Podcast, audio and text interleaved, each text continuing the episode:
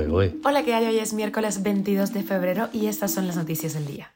Esto es Cuba a Diario, el podcast de Diario de Cuba con las últimas noticias para los que se van conectando. Según las autoridades cubanas, los incendios forestales son los culpables del tercer apagón masivo en Cuba. Unos 800.000 jóvenes cubanos ni estudian ni trabajan. Chile ofrece la residencia y la nacionalidad a expatriados por Daniel Ortega en Nicaragua. ¿Cómo expresarte con palabras puede convertirse en un delito? Hablamos con el actor cubano Emanuel Galván sobre su interpretación del escritor cubano Néstor Díaz de Villegas en la película de Coco Fusco La Noche Eterna. Esto es Cuba a Diario, el podcast noticioso de Diario de Cuba.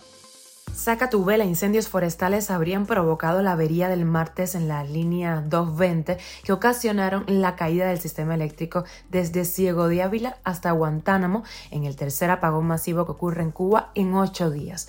Así lo dijo Lázaro Guerra, director técnico de la Unión Nacional Eléctrica. La estatal Unión Eléctrica dice que se ha energizado ya el sistema desde Cienfuegos hasta Holguín, pero esto no significa el restablecimiento del servicio eléctrico.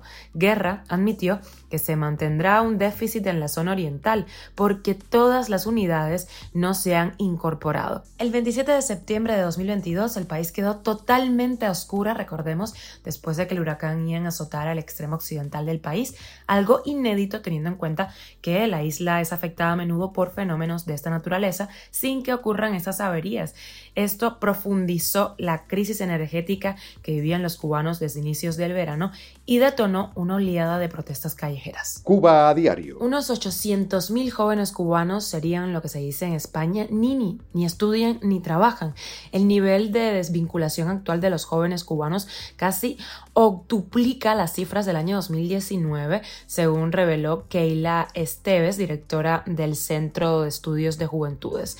Las autoridades cubanas también han admitido que la mayoría de los jóvenes prefieren vincularse al incipiente sector privado antes de emplearse en trabajos estatales. A finales del año 2002 se estimaba que la fuerza de trabajo no estatal en Cuba se aproximaba a los 500.000 trabajadores. Pero volviendo al tema de los ninis, a finales de diciembre trascendió que en el contexto de una crisis migratoria sin precedentes que ha desangrado la fuerza laboral del país, el régimen cubano busca rescatar la llamada ley contra la vagancia. Esta medida impuesta por Fidel Castro en el año 1971, fue una disposición por la cual miles de personas que no trabajaban con el Estado fueron castigadas u obligadas a realizar labores manuales y estudiar en horario nocturno. La legislación fue abolida en el año 1979 cuando se incorporó el Estatuto de Desempleo como Estado peligroso al Código Penal cubano. El gobierno de Chile está ofreciendo la residencia y la nacionalidad chilena a los más de 300 opositores injustamente expatriados de Nicaragua por el régimen de Daniel Ortega, entre los que se encuentran los escritores Sergio Ramírez y Yoconda Belli. Chile es el país de la región que ha condenado con más contundencia al régimen liderado por Daniel Ortega y Rosario Murillo, y con la decisión anunciada ahora se suma a España y se convierte en la segunda nación en ofrecer formalmente la naturalización a los opositores nicaragüenses.